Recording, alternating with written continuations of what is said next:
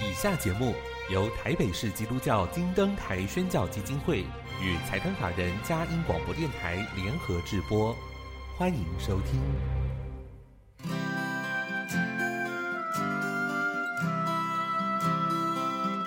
在现代紧凑的生活节奏里，以爱建立和谐的家庭生活，以喜乐专业的态度投入服务。一起营造你我的美丽人生，成为一个快乐又丰富的译文生活家。译文生活家，本节目是由林森南路礼拜堂社团法人中华民国合家欢协会、佳音广播电台联合制作，欧灵静主持。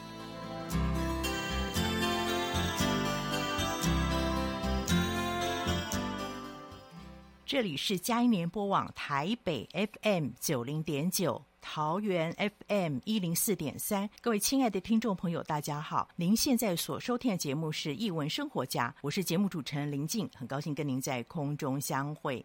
打开一本书，开启新世界。又到了我们空中藏书阁好书分享的时间。在今天的节目里，是什么样的好书带领我们回味人生呢？音乐过后，即将进行我们的访问。Música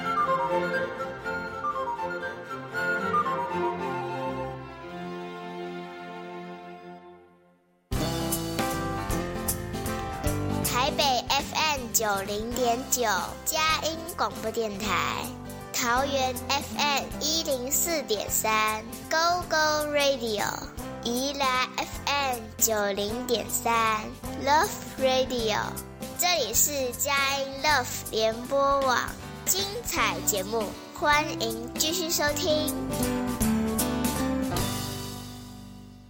欢迎回到艺文生活家，我是节目主持人林静，很高兴跟听众朋友在空中相会。听众朋友，有时候你是你看故事书的时候，会不会觉得，哎，这个故事很有电影感？台湾作者里面，特别是绘本作家，有一位啊，是我觉得他的作品很有电影感觉的，那是谁呢？这位作家曾经来到我们节目当中，许志伟老师第一本的叫做《我的粉蜡笔》，不知道听众朋友还记不记得？也得到今年华人绘本的标性的奖项丰子恺的推荐奖。我们今天非常荣幸邀请到他本人跟他的主编一起来到节目当中分享。我先来欢迎他们，非常荣幸邀请到的是许志伟老师，是台湾绘本作家。志伟老师你好。呃，主持人好，各位听众朋友大家好。还有青年国际出版社的主编黄以真小姐，欢迎你再次来到节目里面。嗨，大家好。好，那我们要先请教志伟老师，其实你从我的粉蜡笔到后来有四季，四季也得奖，对不对？然后谁来陪我念故事书？谁来陪我念故事书？应该是更早的创作，是后来才出版的嘛？其实也是之前也是得奖的作品嘛？对。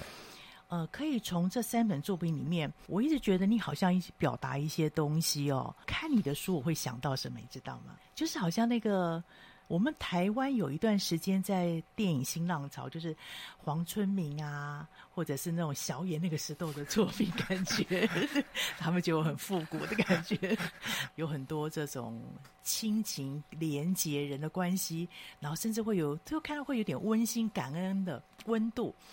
你为什么会这样子的创作？你有没有想过？其实，其实我在创作的时候，其实是没有特别去意识到说这些跟家人有关，啊、或者去设定这样的主题。是，但是，就是从从旁观者在看这三本书的时候啊，啊我自己就意识到，好像是真的有这样脉络，就好像特别会关心这件事情。那其实我觉得。呃，可能是因为有故事的取材多半都来自于自己对生活的观察跟感触，嗯、那他很自然就会跟家人产生连接。那另外就是，我觉得是随着那个年纪渐长啊，啊。比较容易常常会回头看，回顾啊，对，然后就会发现其实自己曾经有过很多美好的回忆，嗯、但是。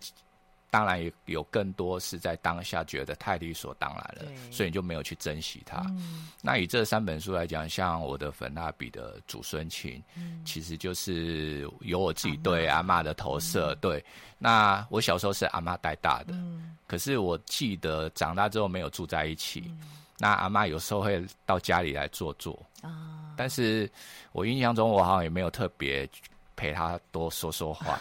我在猜那时候应该就是。可能在念书，然后其实大部分重心就是摆在那个同学身上，同才啦，关注是这样。那并没有特别觉得什么，嗯、可是到在更大之后，嗯、每次想要这件事情的时候，都觉得有点遗憾。这样，嗯、那谁来陪我念故事书也是，嗯、都是一直等到，哎，女儿好像长大了，嗯，然后才发现其实自己少了好多陪伴的时间。那四季。更是记录了很多流逝的岁月。嗯、那我在想说，或许我在创作的时候，其实会带着这种。珍惜跟些许遗憾的情感，是，所以那个作品就会有一些温暖跟幸福感。我觉得作家没有说我画图一定要画出幸福感，那个很难画出来。可是你自己尝过那个滋味，内化在你的作品当中，大家就可以感受得到。我相信这是每次读你的，至少你这三部作品，是我觉得可以感受到那种幸福感，感受到逝去的岁月当中那种温度。那我们再回溯。那发现说，其实我们有时候走太快，应该要常常回回溯去 看我们曾经有过一些什么东西。另外一点就是，我相信这个等一下也可以请编辑补充，就是前两本有很多是好像那个电影的拍摄的这种感觉哦，那镜头 zoom in zoom out 嘛，就是好像有，特别是第一本有好多分隔的画面，我还记得说编辑有特别的解释啊，或特别特别分享。然后在这一本里面呢，好像是舞台剧。你到了这一本新的《谁来陪我念故事书》，也是我们大家都要特别介绍的，感觉就比较像是在一个空间里面演戏给你看。对，这是你刻意要翻转过去的创作方式吗？还是用什么？为什么会这种方式来呈现？其实，其实就像刚刚讲的，其实这个书出版顺序是这样，嗯，但是创作顺序其实《谁来陪我念故事书》是。最早的，他差不多在十年前。那当时的最初版本，那个画面，那个甚至场景是留白的。那原因也蛮简单的，因为那时候刚在创作嘛，所以其实遇到一个障碍，就是我不知道怎么解决这么多角色要塞在一个小房间里面。对，然后除非这个男孩的房间非常大，非常大，豪宅。对，要不然那时候在。构图的时候都会觉得说这个场景怎么忽大忽小，忽大忽小，所以后来就想到一个解决方法，就是当这些角色进就因为是男孩的想象，嗯、所以当他们出现的时候，其实就进入一个像是虚拟的舞台空间，嗯、所以就是一个留白的背景这样。当然、嗯、我不知道说后来，应该是说后来比较有经验了，然后就觉得说，其实既然是想象的，应该没那么逻辑。嗯、然后在画面的布局也其实也可以避开这个问题，嗯、所以我有加了场景进去，然后也画了非常多版本。可是后来在改的时候，其实都没有特意要把它弄得像舞台剧，嗯，但没想到最后呈现出来结果还是保留这样的感觉，对对。那我自己在想，合适啦，因为本来就故事在演的感觉嘛，对。对那其实我自己觉得应该是，可能因为这故事本身就是小男孩内心的一个小剧场，嗯、所以这些角色是轮番上阵嘛，所以他就会有一点点像是舞台剧的感觉，OK OK。对那另外的两本其实是因为比较后面，哦、那的确我我创作的时候就比较放放开，哦、就没有去想说绘本好像应该要怎么做，嗯，好像应该是不是有它的逻辑？那我就单纯用我在广告工作上面的那个。比较熟悉的镜头语言去思考这个故事，嗯、所以后面两本就会有点像电影的感觉。嗯、OK OK，了解了。这边我就会请编辑先帮我们补充一下。呃，你其实他的三本书都是您经手的嘛？当时先接受的呃是我的粉蜡笔。嗯，对。然后，所以谁来陪我念这个故事，你还不知道，还是说同时给你，然后你先选了？对他，他那时候其实是同时给我，他、哦、他给我，我才应该是这样，对，给我很多他的作品，然后还有一些呃，可能不是故事，只是图像而已，一些概念这样。对对对，那当时谁来陪我念故事书就有在里面，嗯、但是确实一开始。它完整度比较高的是粉蜡笔跟四季，所以我们那时候就是先从这两本开始。OK OK，所以其实编辑在考量那个出版的顺序的时候，也会根据作品的成熟度跟你们的出版的计划跟安排，对不对？这个部分来考量。嗯、对对，所以在这出版的过程，为什么会好像有一点间隔呢？对对对，时间对。三本呃，一开始呃，其实。我觉得这个间隔也是我们稍微有讨论过，嗯、就是我们还是会希望说，呃，我们以经营作家的一个角度来讲，我们希望他的、嗯、呃作品都是可以在一个比较固定的就时间，就比如说他可能是一年一本，嗯、或者是一年呃一年到两年一本左右这样，让让他的作品可以持续在市场上面是有曝光度，可以被看到的。嗯、那也是因为其实还是会。把那个制作时间加进去。那前两本我们做完之后，嗯、呃，应该紧接着就讨论谁来陪我念故事书的这个，嗯、因为就希望他不要间隔的太久，太久了，对，所以才会有这样的安排。OK，所以其实出版的时候也会考虑到，特别你们又是成熟出版社，考虑到作家整个出版的方向跟他的那种被大家是不是认识透了啊、嗯、的关系，所以也很谢谢出版社这样的用心哈。好，我们先知道了。这三本书，《我的粉蜡笔》、《四季到谁来陪我念故事书》这三本书的整个创作的脉络、由来跟整个出版的一个次序之后呢，我们等一下来谈谈看，特别是针对今天的这一本《谁来陪我念故事书》，到底里面的内容还有它整个创作故事的脉络是怎么出现的呢？我们先进一段音乐，待会来听两位老师的分享。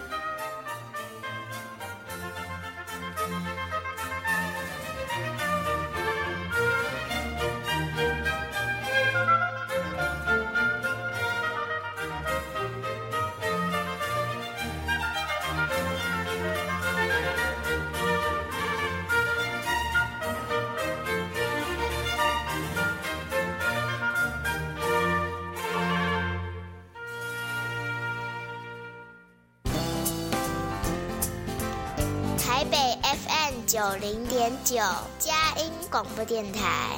桃园 FM 一零四点三，Go Go Radio；宜兰 FM 九零点三，Love Radio。这里是佳音 Love 联播网，精彩节目，欢迎继续收听。欢迎回到《一文生活家》，我是节目主持人林静。今天非常荣幸请到的是青林出版社的主编黄以祯小姐，跟我一直很喜欢的一个台湾绘本作家许志伟老师来节目分享。刚刚前一段老师分享了他从我的粉蜡笔四季到谁来陪我念故事书这个整个创作的脉络跟当时的一些心情。还有他的一些想法。那接下来呢？因为我的粉蜡笔在我们节目当中已经介绍过，我们今天特别来介绍四季。谁来陪我念故事书？休息的时候我们在说，我很喜欢四季这一本哦，很有年代感。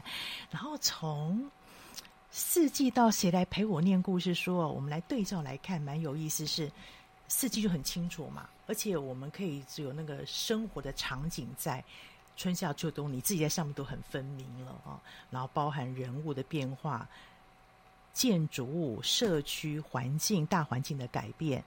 那到谁来陪我念故事书这边，那个时间线不是那么明确。有没有给我们分享一下这个过程？嗯，四季，因为它本来就是在记录那些流逝的岁月嘛，然后也在讲生命自然的那些生生不息，所以它等于是。它就会有一条很长很长的时间线，嗯、那去记录了可能我从小的记忆，一直到后面对人生的一些感触。这样，那谁来陪我念故事书？这本书其实，它其实就是一个男孩想要大人陪他念故事书，嗯、但是大人太忙，嗯、所以他自己在念故事书的过程，他。透过阅读所自己所想象出来的一个、嗯、一个算是故事吗？他自己想象的故事，对，对。所以他的时间点其实就是在阅读那几本书的这个过程，嗯、对。所以我觉得可能是因为你的图像非常强了，你这前两本没有太多文字，可是到谁来陪我念故事书，孩子要讲话了，嗯，动呃里面的虚构人物要出来。对话了，所以文字就出现比较多的趣味性了。对，因对，因为故事本身其实就是念故事书嘛，嗯、所以他得要把它念出来，念出来，对，他要念出来，然后又加上其实他们这些角色之间会有一些他们原原原生故事里面的一些特性，就会产生一些障碍。是、嗯，对，那其实这个整个过程。我我自己当时在设定的时候，他是有点像是这个小男孩，他从一开始很失望，爸妈没有空陪他，哦、都太忙了。对，所以一开始就是有一些角色也真的不能来，嗯，那都找了很多真人都不能来，找找假人来，假人也不能来，这样，对，所以他会有一些情绪转折，到后来。有很多人来参加了，其实就是他自己透过阅读，他心情也慢慢沉淀了，嗯、然后也自己就营救在那个故事书里面，嗯、就也淡忘了刚刚的那种失落感。我私下问一个问题哦，其实在这边也是公开问了，帮读者问好了。呃，因为你前两本的文字很少，但是我发现你是一个图像叙事力非常强的，很多人是这样子，图像图像叙事力强，其实图就很会说话了。那因此，他也许文字的驾驭能力没有那么熟练，稍微慢一点。那我想请教您，就是您在创作《谁来陪我念故事书》的时候，是图像先跑出来，然后再来配文字嘛？就是图跟文这个部分，你怎么样来进行它这个创作？嗯，其实这本书是，因如果我这样回想起来，应该是同时出现的。同时出现。对，因为它。他的故事的进展其实就是会跟着那个对话来进展。嗯、那我我觉得我反而其实这一本的最早是十年前，中间改了大概十几次的版本，哦、其实都是卡在图的编辑，都卡在那个图像上。嗯、对，就是图像一直没有办法觉觉得好像可以画出满意的状态，这样子到位啦，可以对对对对对。那我觉得应该是说，因为这本毕竟十年前的创作，嗯、所以我觉得是因为不是那么的成熟，嗯、所以只知道这个故事。那创作的时候其实也不太理解那个绘本应该怎么怎么跑那个节奏，这样。嗯、那那个结构完整之后，又对于。因为很因为出社会之后，其实是很久没画画啦。那画这本的时候，等于是其实绘绘画的技巧才刚开始拿笔，所以中间就是真的试了很多版本，到最后这毕竟也经历过那么多年，然后也因为也也有在练习，中间就是产出了四季跟我的粉笔嘛，前面有两本嘛，那个很重要，对。对，那编辑的智慧在这里，所以这个的图像后来就找到一个自己觉得。哎、欸，好像很适合这个故事。对，我有没有看过最初是什么样子？要请编辑来跟我们谈一谈喽。因为你看到过他最早最早原生样，其实那也是很宝贵的。对，你可以提提看你的这个过程。这样，其实大伟那时候我们在讨论这本的时候，他已经蛮接近现在的状态。嗯、那前阵子我们有看他之前几次改版的那个作品，嗯、我觉得真的是非常。很厉害，应该说，因为他的风格很多变，嗯、所以即使他在同样的题材上面，他可以用很多不同的媒材，嗯、有拼贴的，然后也有就是水彩，或者是说像这样比较笔触比较呃。比较厚厚对童趣比较多一点的各式各样，但是确实我会我我也会觉得现在这个是最好的版本，因为符合调性，对不对？对对，还有它的比如说人物，然后跟它背景，它是用不同的处理方式，是是，对，所以我觉得那都是过程。只是说当那时候他跟我分享之前的版本，我真的非常惊讶，因为就像他讲改了十几次，然后我觉得哇，他他呃对这个东西是非常有想法的，然后包含他的色调，这个东西。你可能呃一开始用笔画的时候是这样，但是他会再进电脑去微调它，啊、那就会改变它的整个氛围。对，所以其实以这个故事来讲的话，它可以呈现的样貌是非常多种。嗯、那现在这个，我觉得就是目前最适合他的状态。你这样看，他这样一路走来。他应该算是相当好配合的一位 创作者吧？这样听起来又多变，对不对？要什么就有什么，对不对？对，愿可以马上就变，还跑到电脑去处理这样子。对啊，因为我觉得他对自己的要求也蛮高的，蛮高的哈。对。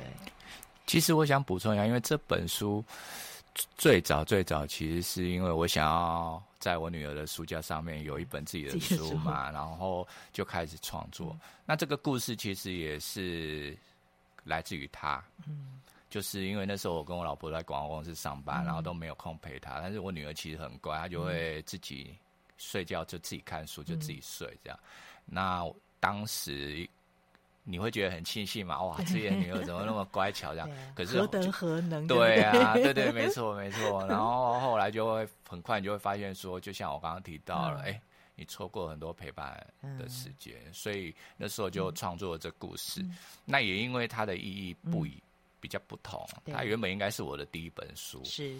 那所以我我就会希望它是一个比较真的是自己觉得很不错的状态。在乎啦，太在乎这件事情。对，对。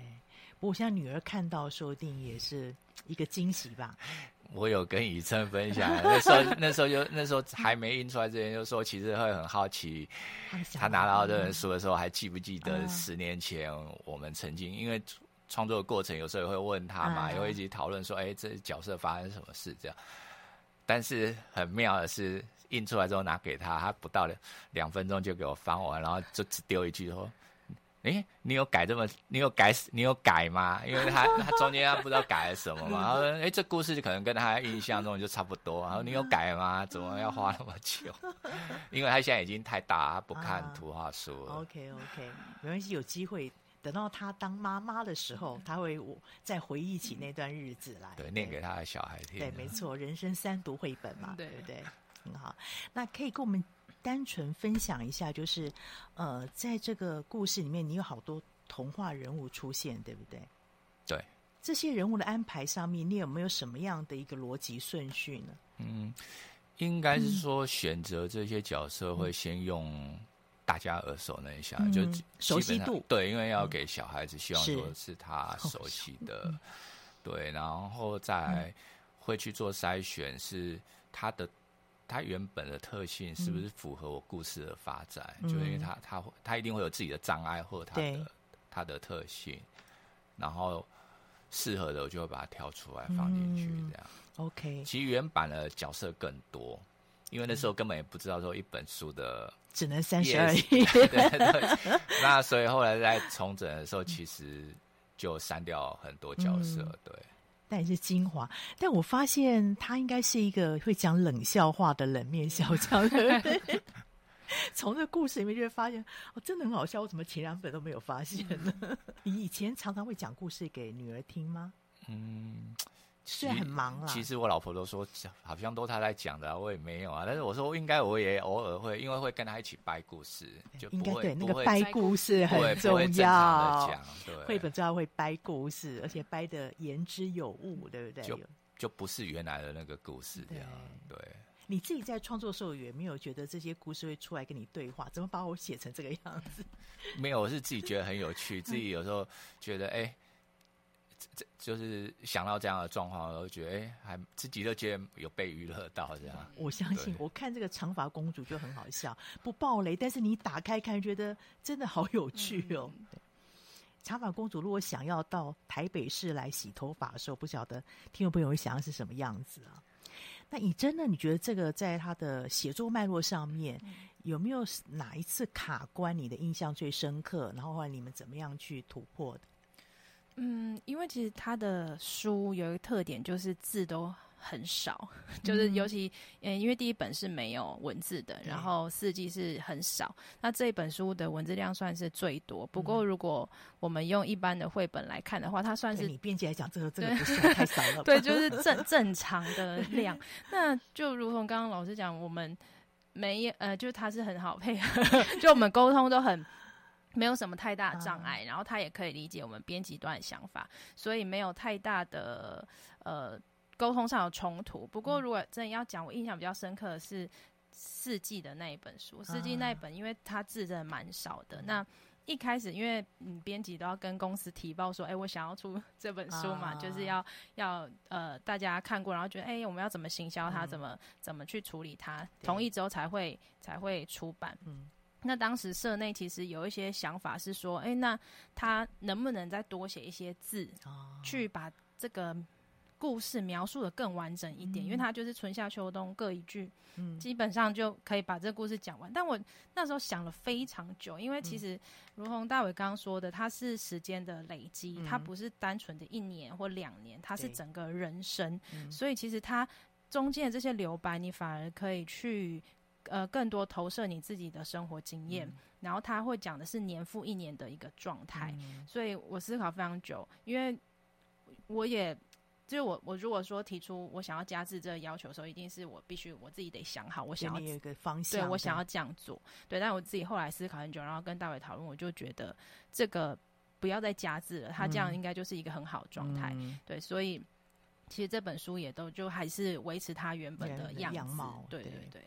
对这也很好，就是从一个本来有可能做一点调整，但是后来再仔细思考过，还是维护维持它原来的一些样貌来呈现。不过后来那时候讨论有，就是变成在书的最后面有一篇文章，嗯、但那一篇文章其实有一点，并不是在描述我自作者自己，对，而是我去模拟书里面的那个主角角色，嗯、对，然后去等于是有一点。因为很多人可能看到到图没有字，他就会卡住，不知道怎么阅读。但是那些文字其实都是书里面有被描绘到的，所以就可以去对照。对照，对，其实这也是一个心情的写照啦，因为它有点像散文，对对对对，有点像散文的方式来读。所以在什么样情况之下，我们都可以读这些好书。四季跟谁来陪我念故事，真是跨领域。有发现？那我们等一下再来听听看志伟怎么来分享他这些图像的表达。我们先进一段音乐。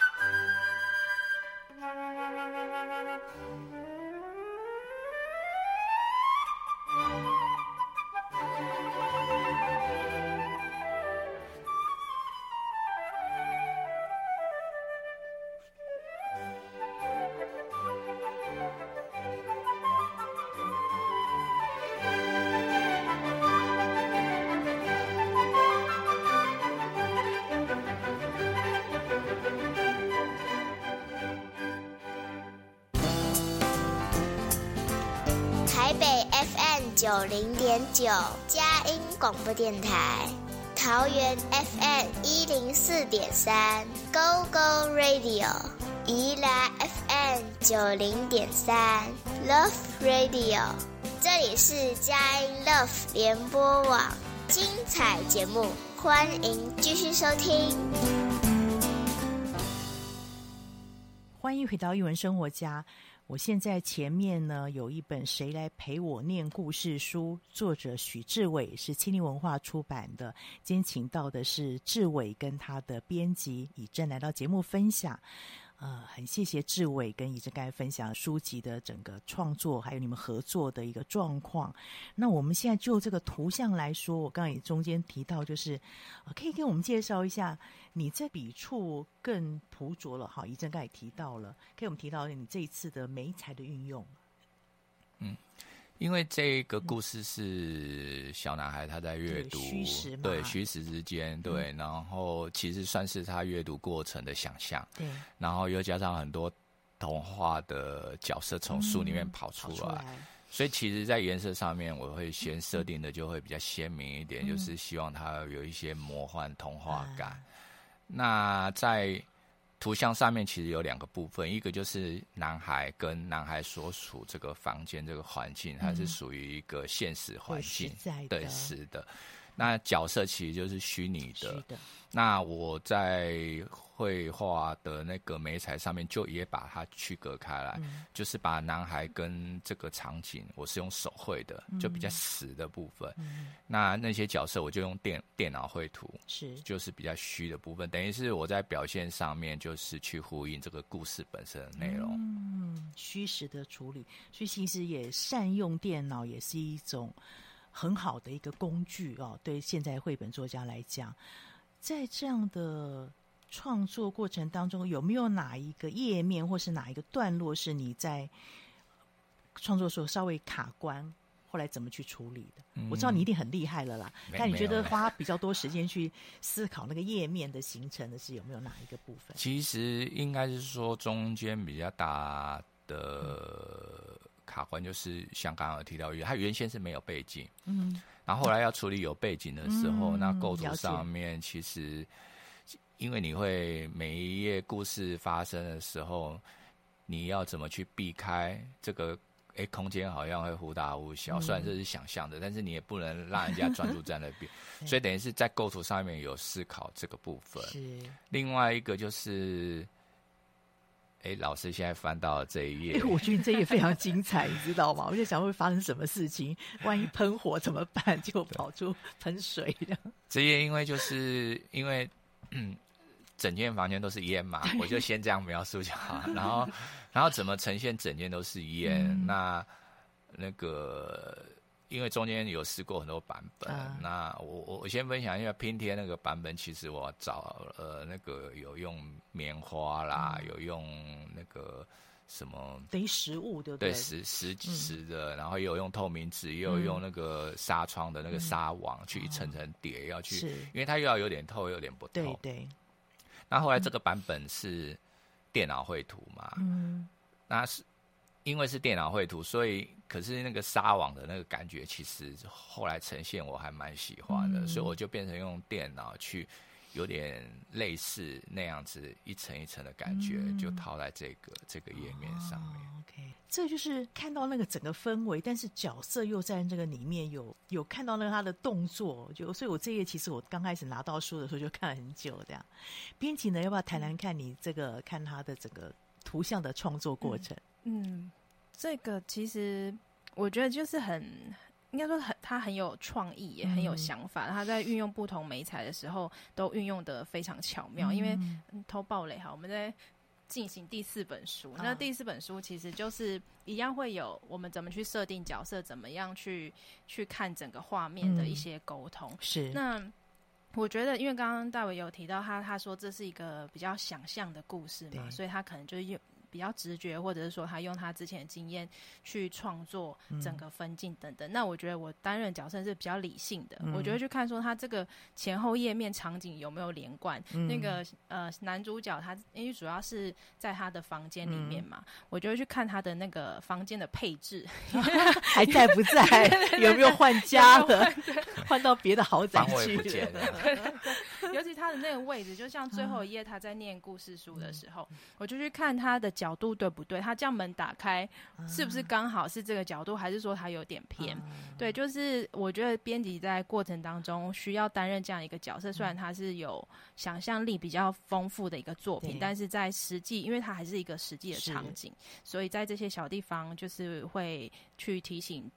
创作者他们可能要留意一下角度啊，或者说前面出现过的东西，后面可能也还是要在，然后等等，就是衣服有没有换 颜色？对对对对对对，它的配件啊等等的，就是很很细微啊，但是对一个绘本的完整度来讲，我觉得是很重要的。对，这个非常重要，也是编辑在旁边帮忙。对，有时候创作的太开心了，难免了，再怎么也难免忘掉。可是有这样一个好的编辑在旁边守护着。这个故事就让它更完整了啊！很谢谢以真这样的工作。那我相信这边本书跟四季两本书读者的回馈一定不一样吧？嗯，对，可以跟我们分享一下，你们如果有一些新书发表会啊，哦、大家有什么样的回馈吗？嗯，我觉得我们上次有办。一个那个谁来陪我念故事书的新书分享会，嗯、那我们两个都非常感动。就是有一位爸爸，他带小朋友去听故事，嗯、就是听我们的这整个活动。嗯、那听完之后，他就跟大伟说：“嗯，他要赶快回家跟小孩一起读书，一起念故事书，因为小孩很快就长大了。嗯”那听完真，我真的非常的感动，因为我觉得这本书他确实就是打中了他们的心，然后让他们知道说亲子共读真的是很重要，而且他。就是时间消逝的很快，你必须现在就做这件事情。对，对，对，那这个回馈其实是很简单也很单纯，对，对。但是我觉得这就是我们很希望透过大伟作品带给读者的一些东西。嗯，大伟自己呢？你听到读者回馈？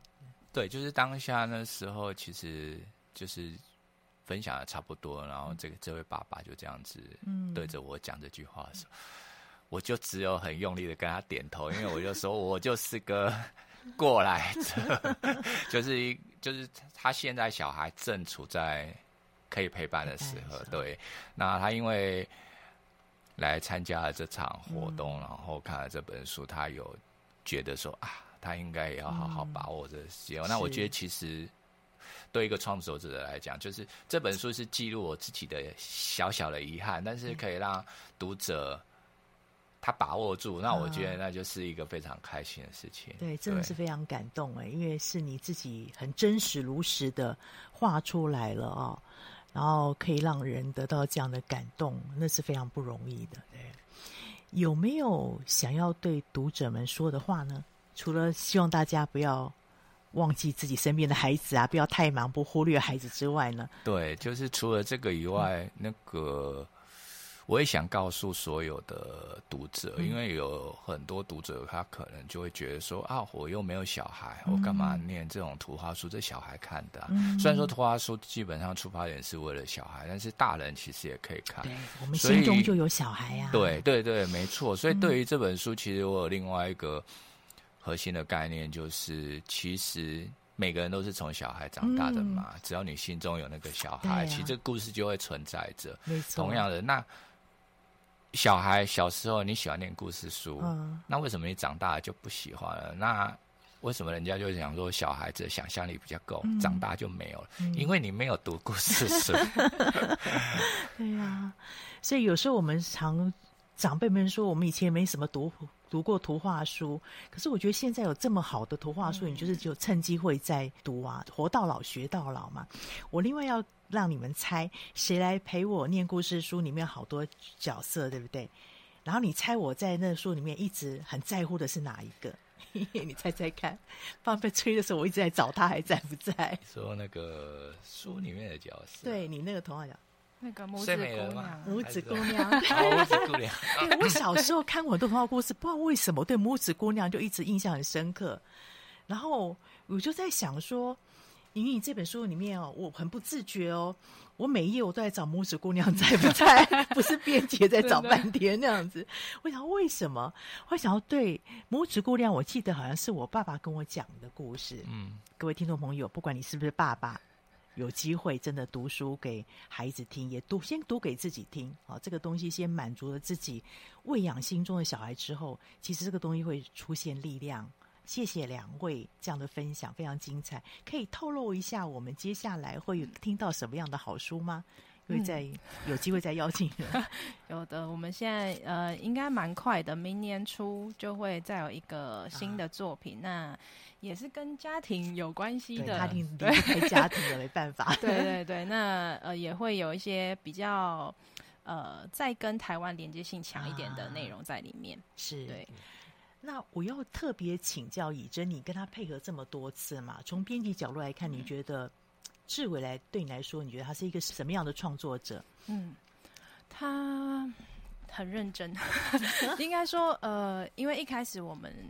接触就是他，他投稿来，然后我们看到他作品的可能性，所以我们一直陆续的在讨论。那呃，我自己也是非常喜欢他四季的这个作品，我觉得那个是非常打动人心的。嗯、那所以我就会去想说，那他作品里面到底的他的特质是什么？让我怎么样去保有他的特质，在我们每一个创新的创作当中？嗯、对，那我觉得，因为他自己对作品也很有想法，嗯、但是他同时也理解。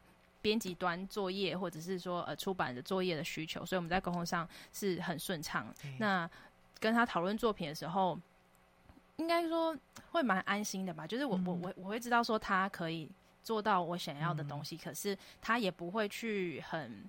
委屈，或者是说，就是啊，我就是要照这样改，他还是有他自己的独立性，对他的独立性。对，那我觉得透过这几本书，我们一直在合作。我现在比较想要做到，就是他的风格这么多变，我们怎么在。这三四本书当中，仍然保有他的那个特质，嗯、让大家知道，哎，这个是徐志伟的东西，他的家庭感或者说呃情感面的东西很很浓烈。那我们怎么延续它？虽然他透过不同的故事、嗯、不同的图像、面相来谈，对对对。那我觉得这个是希望可以一直把他这个特质放在他的作品里面，然后让我们呃，因为现在很多。创作者他他，我们也是希望他可以一直有持续不断的作品给读者，嗯、让让这个东西可以更丰富。那我们就是朝这个目标迈进。那我觉得他在呃，对我来说也是一个很重要的创作者，因为我们一起努力 珍宝 哎，对珍宝。然后因为过程中我们都会有一些不确定感，或者是说对这个作品有够不够有自信去推出来，嗯、但是。当我们得到很多读者回馈，或者是说前面有提到我们得到一些国际奖项的肯定的时候，嗯、那都会让我们我们俩就会很开心说，说耶，这本又 这就得奖被看到。虽然说得奖它不是全部，是可是我觉得对创作者还有编辑来讲，这是一个很重要的肯定。它毕竟是一个指标啦，对对指标。嗯、对对。编辑把你讲的这么动容了，你要不要谈谈看你所认识的编辑？我觉得还非常难得，特别为什么这样分享，就是因为呃。编辑跟创作者能够有好的配合，其实是读者的福气。谈谈你跟编辑的合作。嗯，其实应该是说，哎、欸，我有刚刚讲的那样好吗？不过其实因为我都有自己的作品，老实讲是不是很有自信的。其实包括绘图本身，嗯、即便我是科班生，嗯、那因为我常常每一本书都会，也都会要怎么画，要怎么创作，其实。其实自己都要一直试啊，嗯、因为可能有时候会觉得说，因为风格很多，对会不会是一个有时候是一个优点，可是有时候可能也是缺点。嗯、就是因为如果假设有些有些创作者，他从头到尾都画一个风格嘛，不管什么故事，他就是那样子画，哎、他也好好的啊。所以其实对我来讲，就是我当时投稿的时候，老实讲。以真他们选择了四季跟我的粉蜡笔的时候，其实我是有一点小惊讶。嗯、我觉得哎、欸，他们很大胆，因为两本都是接近无字书。嗯、那尤其我的粉蜡笔又是黑白的，那跟我。其他的书是有一些，就是好像真的是比较童趣，比较像是儿童绘本。嗯、他们选的两本，其实我当时是蛮有眼光，要尝试。对，那我其实当时也是有点疑惑，说：“哎、欸，我自己搞不清楚到底哪一本才是好的？为什么他们选这两本？然后别的有别的出版社也选别的，这样大家意见都不一样。可是后来出来之后，得到一些回馈的时候，觉得嗯，他们的眼光不错，然后我自己也也多了一些自信心，对这非常重要。很谢谢两位，可以知道一个优秀创作者。配上一个好的编辑团队的眼光跟前瞻性，让作品可以有更厚重的分量跟温度呈现大家面前，这是台湾读者的福气。再次谢谢两位来到我们节目当中分享，我们期待你们的第四本，先预约第四本。好，听众朋友跟您分享，青柠的好书四季跟谁来陪我念故事书是由这位老师所创作的，青柠出版的一定是好书，再次推荐给您这两本。也谢谢你今天收听。我们首播在电台，过几天之后，你可以在我们嘉宾联播网点选下载区，或者 Pocket 上面都有，可以分享给您中南部或是海内外的朋友。特别是他们要在学繁体中文的话，青年的书是你很好的选择。不要忘记 Google 许志伟老师就在青年出版。谢谢两位，希望下次有机会再邀请你们。谢谢，谢谢，也谢谢各位收听，欢迎下周同一时间再会。